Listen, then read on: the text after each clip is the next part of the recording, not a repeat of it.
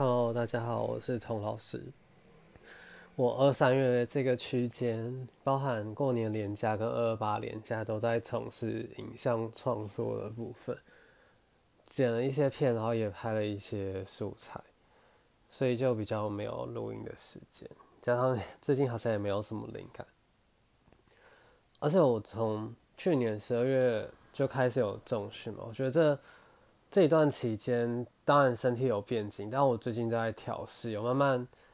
找到那个重训跟瑜伽的平衡，所以慢慢在那个重训的肌肉张力之间，还是可以找到使用身体的柔软度。我觉得这花了我一些时间，这上面就对。瑜伽好像比较没有那么多灵感吧，我想。然后我今天跟一个处女座的瑜伽老师一起去重训，他是水星跟处女，水星跟太阳合相在处女座，然后我自己是太阳跟木星合相在天秤座，而且我的金星也是天秤。然后他在教我卧推的时候，每一组都超级用心的提点我，无论是肩胛骨的细节，或者是手臂。一些细微的旋转方向可以该更优化那个练胸的那个动作。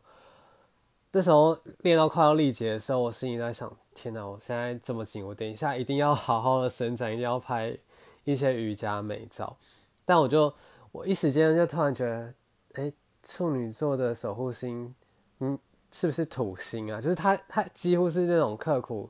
耐劳的感觉，让我一瞬间混淆。当然，处女座的守护星是水星嘛。总总之就是，我觉得很很有趣的是呢，像天秤座的人，如果你要叫他多做一组，或是重重做一次，你只要跟他说，嗯，我觉得你刚刚拍照那个脸看起来很肿，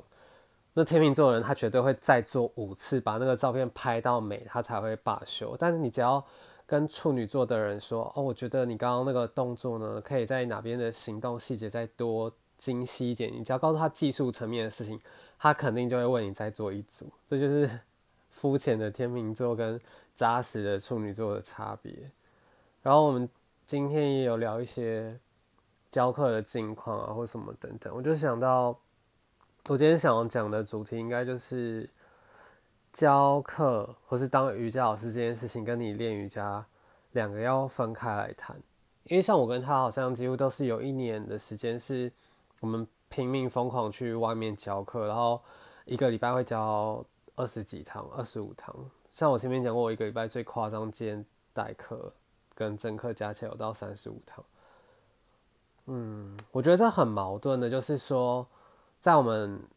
无论是二十或是二十二或是二十四号，就是那种体力还在巅峰期的时间，反而是花很多劳力的成本在做教课上面。其实我我当然知道瑜伽老师的薪资比一般在外面打工好一点，像打工的时薪可能是一百六，瑜伽老师至少是一小时六百五到一千起跳。但是就一个长久经营的概念来说，我觉得，因为毕竟我自己有在拍一些影像创作嘛，所以我我觉得创作对我来说，就是你做好以后，那个版权你可以卖出去。就是说，如果你拍那个半个小时或一个小时的影片的话，你是可以。剪接，然后重复卖出去。那而且那个卖出去，对还没有看过那个作品的人来讲，它就是一个新的东西。它比较像是一个创作或是版权的买卖这样子。但是瑜伽这件事情，我觉得这样讲当然有点太公益主向，或是太太利益导向。但是你纯粹就是抽开来看，在商业上，它就是一个像是一个薪水比较高的打工嘛。因为你你去教一堂课。然后这堂课就除了可能你的学生又感受到这堂课之外，你要衡量它带给你什么。它就只是像是你，如果你一天教三堂课或五堂课，然后它不会，如果你自己没有在无论你教课的技术细节上面，或者是你的经验上面做累积的话，就像是打了五个小时的工，或是就是一天像上五个小时的班一样，你懂吗？就是那种创作的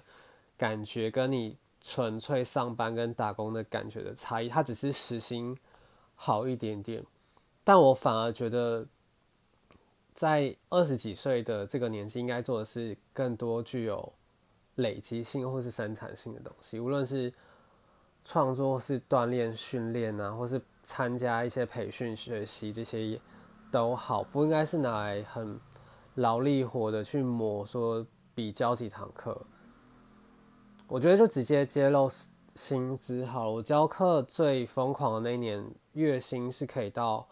十几万，然后月年薪有到百万。但是那真的就是跟你一般去应征一个朝九晚五那个上班族的感觉一样，你一天接个四五趟吧，就是加上那种通勤时间，你几乎就真的觉得那个工作时数包含隐藏的成本，就是那个通勤，就像在上班一样。然后那一年下来。过了这这一两年，我都还在消化那种被消磨的感觉。这个是分开来说，当然还是很喜欢瑜伽这件事情，只是我不喜欢一整天过度花太多的时间在瑜伽单一这个事上，或是说教课上面。我觉得要找到那个平衡，是可以支撑你的生活。以教课来说，它支撑你的经济跟生活，但是它要不要？消磨掉你对瑜伽这个热情，毕竟你教教课或是你练习瑜伽都不是以一个一两年，或是你一天要上七堂课，然后这样上个几个月为季度来算，而是而是五年、十年，甚至二十年、三十年的事情。所以你不应该就是一次把这个火焰燃烧的太旺盛，然后你最后变得很干枯，就像一个枯木枝一样。总之，我我自己的规划取向是我。我不觉得要用教课的糖数去冲，所以回过头来，应该是说，你要当一个瑜伽老师之前，你对这件事情有什么想象？或是说，一般的人他可能会觉得说，他练习瑜伽，好像瑜伽是一个万灵丹一样，无论是对情绪的优化上面，或者说对身体健康的优化上面，无论是大家是想要让。身体变得比较柔软，或者是有些人更健身取向，想要想要瘦身，想要变得健康来说，都是你要先有一个对这件事情的想象，然后去衡量说你做这件事情的方式是不是有可能达到达到你想要的那个，就是事实的落差跟你想象之间，它是是有一个落差的嘛？这样这样。假如说是以减重来说哈，当然我不是以减重为目标，其实我我我其实也不觉得瑜伽可以帮助减重诶，因为当我要练习一些进阶的体式，或是我需要身体某些地方长肌肉去做一些手平衡或是支撑的时候，我还是需要肌肉去增加。我不觉得那是变胖，那只是变变结实而已，但那没有达到很好的瘦瘦身，所谓瘦身的效果。那瑜伽对于改善情绪层面或许或多或少有一点吧，但它它不是一个万灵丹或是就治本的方式。它当然可以让你的情绪突然净空，就是你练习前后有那种净空的感觉。可是如果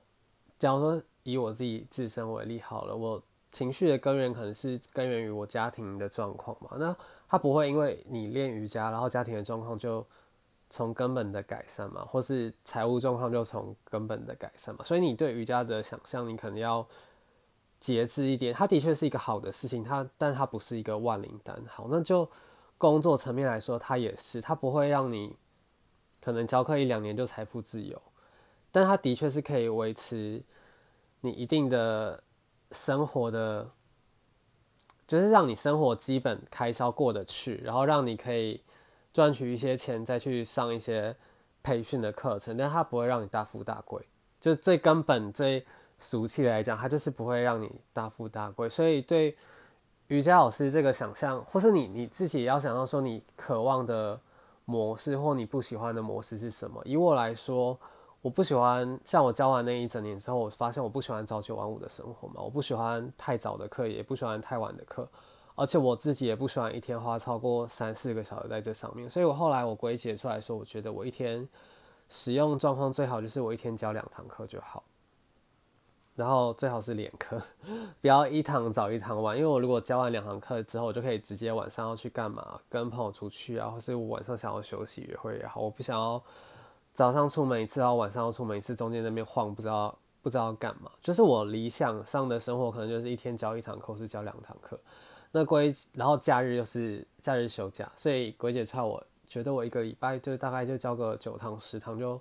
就饱和了。我不打算要教像以前一样教个十五堂或二十堂，而且太远的地方或是时薪太低的地方我也不要。好说回时薪，我觉得还有一个最大的差异就是。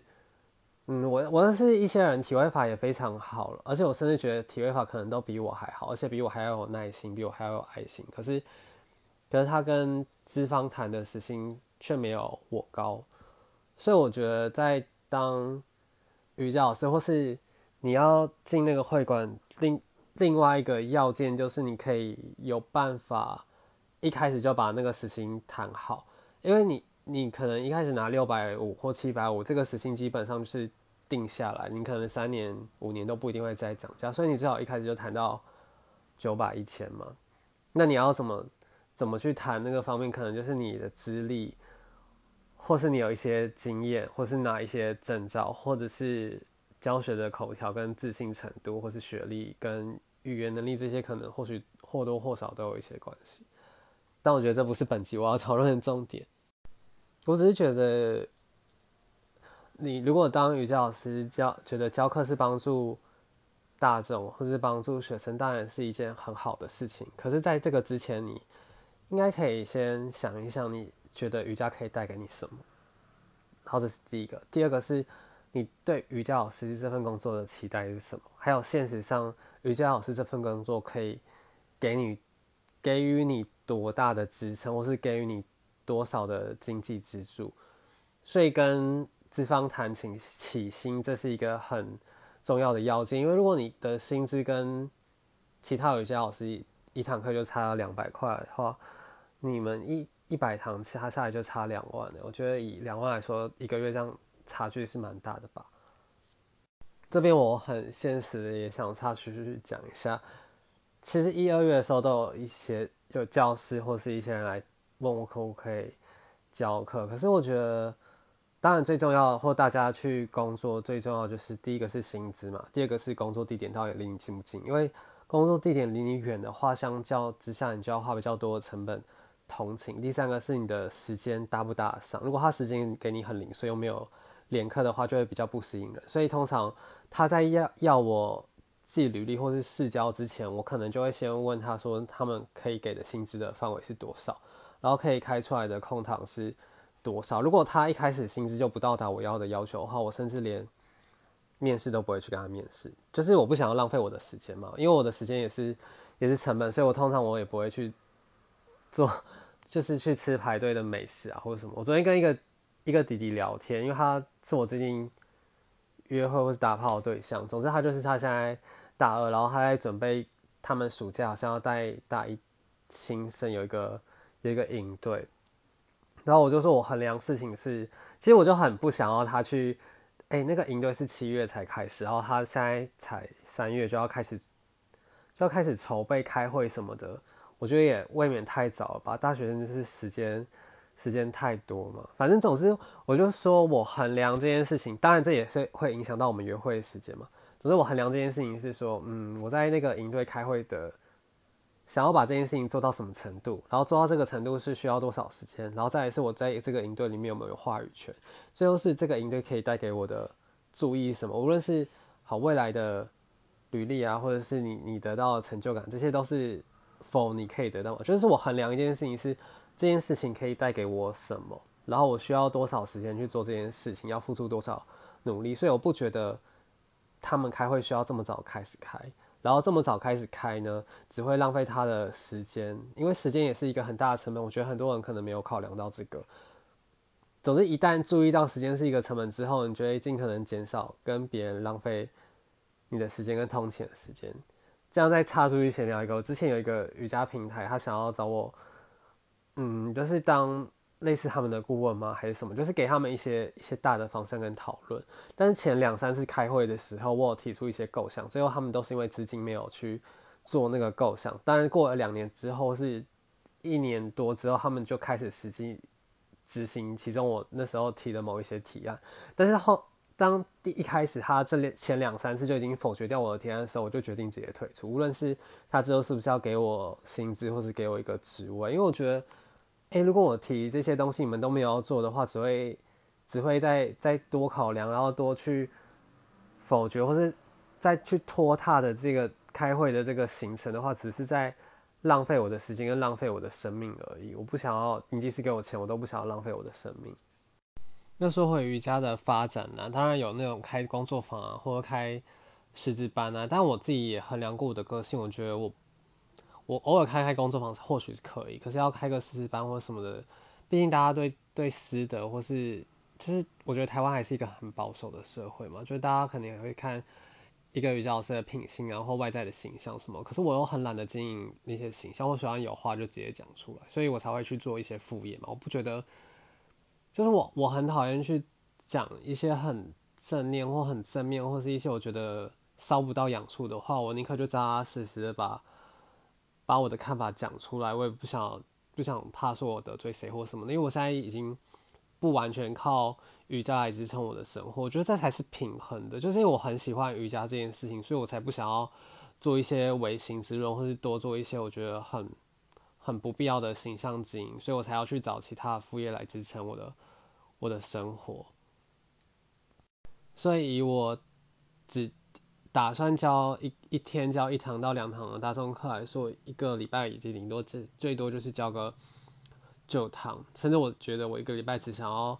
教五堂课，教保养，或是教当做日常保养，或者是当做我日常有在一个活动退休的的行程，我才会把那五堂课的品质顾得很好，这是我理想的。瑜伽老师的教课生活，当然每个人理想的瑜伽老师的教课生活是不一样的。但我自己给自己的规划是，我觉得我一天不想要花超过三个小时在上面，我宁可其他其他个小时我想要拿去做创作啊，或者吃饭啊，或是跟朋友相处，或是睡觉休息也好。我想要我的，我不我不觉得我想要，我不觉得要累积足够的财富之后，到我退休的时候才好好享受。我觉得。当下享受一部分，就是以一天来说，或是以二十岁、二十几岁来说，我觉得花个百分之二十或三十的时间去享受人生，而且是当下就享受，比我未来花百分之五十的时间享受来的重要。因为二十岁的享受跟五十岁的享受绝对不一样，所以我觉得我很注重我当下就可以立即性得到的的享受，所以我不觉得我一天要花太多时间在。工作上面，所以说回来，如果我一天只想要教一堂或两堂课来支撑我生活的话，我觉得这是不可能的。所以面对现实来说，就是必须找其他的经济酬劳、报酬比较好的工作来支应我的生活。所以我对瑜伽老师的想象就会在此打住。我就觉得我就是只能教九堂课或十堂课的老师。当然，我我九堂课、十堂课也是会好好教好，但是其他的。其他我的经济来源就我就要另外想办法，这是非常现实。所以归结一个重点来说啊，我很少会说我教瑜伽是想要奉献，或是想要让大家享受到瑜伽的好处。这当然是，当然是我也有百分之可能十或十五趴有这样的想法吧，但不会是超过百分之五十或七十，因为我我很多都还是以我为优先去考量这件事情到底符不符合我人生当中的。成本，我觉得即使是在你再有大爱，或者是再怎样，你还是要先以自己为一个考量，把自己的状态调到最好的时候，你才有可能带给学生或者带给你周遭的人好的状态。如果你是把自己整个燃烧殆尽，然后把百分之百的爱都给别人的时候，我觉得就算那百分之百的爱可能里面都是用你一个比较超出你能力范围的方式去给的，这不是一个非常健康的方式。好，虽然我前面都是以一个无论是商业模式，或是不考量你跟学生互动的方式来讲教课这件事情，但我觉得教课带给我很大的资产，或是我这几年学习到的另外一个很大的东西，就是怎么去跟学生相处，或是怎么跟人际间相处。因为我本来就是一个很孤僻的人，但我觉得这几年教课来说，这方面带给我的改变是蛮大的。然后另外一个我今天想要谈论的议题就是，就是教。教课是教你喜欢的东西，因为我呢，我前一阵子去上另外一个老师的课，然后我们在讨论，他就一直说他教课很紧张。但我就说有有什么好紧张的？可能他因为他平常练习的序列比较固定，然后因为像我自己，我有讲过我的练习是完全以我的喜好为主嘛，就喜欢什么或讨厌什么。如果讨厌的东西，我当然知道它是好的，但我可能就不会立即性的去面对。我宁可就是教我所认同的或我喜欢的东西。但他会说他觉得没有什么不好。就是他也没有讨厌什么，或是特特别喜欢什么。我就说不是，等一下先不要讲说你，你不要，假如说用你害怕讲说你讨厌什么这个字眼的话，你先区分，就算你喜欢的东西有我最喜欢的东西，跟我刺激喜欢的东西，或是我一般喜欢的东西，那这当中就有程度上的差别。你就拣选出你特别喜欢的东西，然后其他的东西也不是说你讨厌，只是比较没有那么喜欢。然后在中间呢，你先去精精研，或是先去钻研那些你特别喜欢的东西，就是整盘东西你先吃你最爱的东西，然后再来其他的东西你想要怎么分配，再再说或再利用，这当下就会有一个先后的顺序，还有一个效率的差异，然后从这个差异之中呢，才可以培养出你自己的个人风格。我觉得我这样讲是非常合欢的，因为我以我自己的状况来说呢。我不是喜欢每一个东西，我一定有讨厌的东西。我觉得我几乎这就是用一种暗能量或是负能量的方式再去精进我的能力，因为我知道我深知我自己有最喜欢的东西。然后当我最喜欢的东西钻研到一定程度之后呢，我就会回头看我觉得我讨厌的东西，或者觉得我非常不擅长的东西。然后这当中之中呢，我第一个不是第一个不是像一般人那样觉得吃苦就是吃，我不是会不会先反省我自己，我一定会先看说。为什么我讨厌这个东西？就是真正的看仔细，说这个讨厌是讨厌在哪一个部分？可能讨厌在它的对我来说太繁琐，或太重复，或者是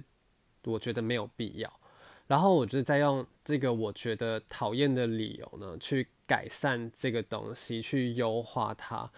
就是去用自己一套处理的方式去处理这个你讨厌东西的层面，所以我觉得在知道你喜欢什么或你讨厌什么是非常重要，这是第一个大方向。然后后来呢，你就会有自己处理一套你讨厌事情的方法，因为我觉得你会讨厌这个东西，一定不只有你一个人讨厌。就是你像你喜欢一个东西，也没有只有你一个人喜欢。就是以香菜来说哈，就是很多人讨厌香菜，虽然我不讨厌香菜，但只要你。发现了你讨厌什么，那其他人一定也有也有人跟你一样，就是有一定的群众跟你一样是讨厌这个东西，你就不要害怕讲出来你讨厌这个东西。然后你你怎么去处理这个讨厌的东西，才是一个你独门的，就是独门的品牌嘛，就是你的风格啦。就像我小时候读书的时候，我其实没有那么喜欢数学，或是说我在练体语法刚开始的时候，其实我没有那么喜欢。脚背头，就是因为我的我比较擅长后弯嘛，所以我背肌其实是比较紧的，所以我每次看到人家脚背头，我就会心里烦闷感，就在练我不擅长的东西所以当我那时候不喜欢脚背头的时候呢，我就会先去拆解说脚背头这件事情影响到哪一些嘛，当然是髋的外旋啊、臀部啊、上背啊、下背啊。好，在我分这么多个部分的时候，我就一一逐个击破。当然我会先。如果是以背来讲好了，我就会有手臂的伸展，像那个 Universal 的那种，嗯，我要讲他的名字，可能大家也不不不太理解。像是蜻蜓手是一个，就是你的手臂交叉伸直，手臂在你的颈部或是胸口的下方，然后掌心朝下，就是那个交叉手臂。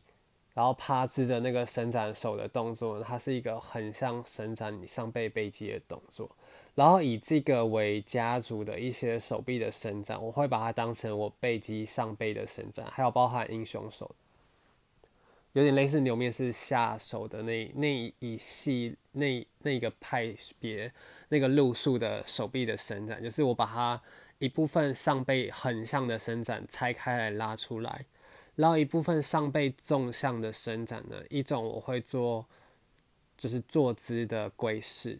没有到脚背头龟式，就是你的肩膀越过在你的膝盖的下方、大腿的下方的那种坐姿的龟式。然后一部分我会用理除式来伸展，也是纵向的伸展我的上背。像龟式就是比较伸展到你的下背脊柱两侧那那个区域嘛。那离出式相对来说是比较伸展为上背那个区域，然后再来还有马里奇 A 式那个绑手，因为马里奇 A 式它其实是一个一个有点微微圆背的前弯。我在我做马里奇 A 式那个绑手的前弯的时候，我不会直接把我脊柱完全的拉直，我是允许我的整个背部有一点点微微 curve 的感觉。那个 curve 的感觉是我在呼吸展开我肋骨后侧的空间，就有点像是。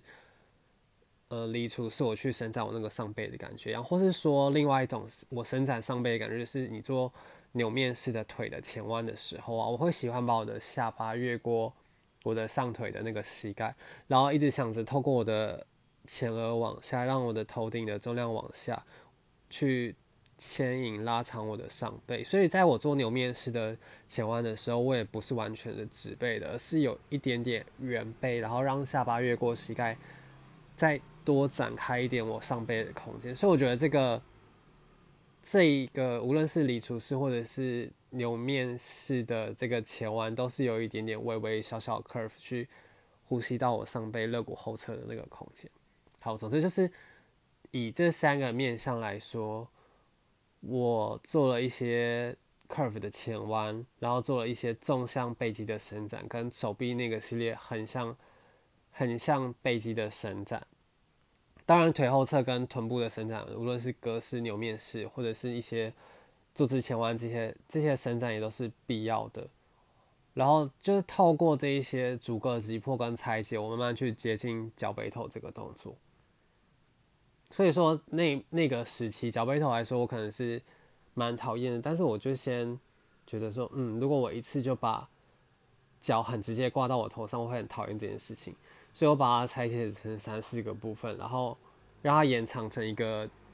专属于我 for 我脚背头的序列的动作。然后我在慢慢开发这个脚背头序列的动作的时候，我发现它的确也帮助到很多学生。就是你一旦发现你讨厌什么东西，或者一般一旦发现哪一个问题需要克服的时候，你用自己的方式去克服，一定也可以帮助到其他人。所以我觉得知道自己的喜好，然后你你先不要觉得吃苦是一件。一件美德，或是需要刻苦去越过的事情，而是你就容许自己去讨厌它。然后，当你讨厌到它一定的程度的时候呢，你就会涌起一股一股心境，是想要去复仇嘛？也不是遇到复仇，就是去克服它，用有效率的方式去跨过它，去修正它。因为你你会讨厌它，一定是觉得你现有手边的工具或是大家处理的方式，你觉得不够好？那这个不够好，就会激发你的潜力，去找到更好的方式去。解决它，所以我觉得今天主题大概就讲到这边吧。一个是你要，第一个是否想要当瑜伽老师的人，第一个是你要发现是，你对瑜伽老师这件事工作这件事情的期望是什么，还有现实中你想要教课教到什么程度，你你觉得这件事情现实中可以带给你是什么，然后这个落差你要去衡量，再决定是不是要把它当成一个正职，或是你需要去兼其他职。来帮忙你度过这个生活，我觉得这你再去兼其他职不不可耻，因为你当你再去兼其他职的时候，你才可以把本来这几堂课好好教好，维持到一定的品质，而不是你教过度的课，然后每一堂课都不达到你想要理想的品质，总比这样好吧。然后第二个，今天这集的重点就是。知道自己的喜好是一件非常重要的事情，因为当你发现你不喜欢的部分的时候，你才会发现问题所在。然后当你发现问题所在的时候，你才有自己独特的方式去解决它，也才可以帮到跟你有一样问题的学生。好，今天就讲到这边，魁违的更新，谢谢大家。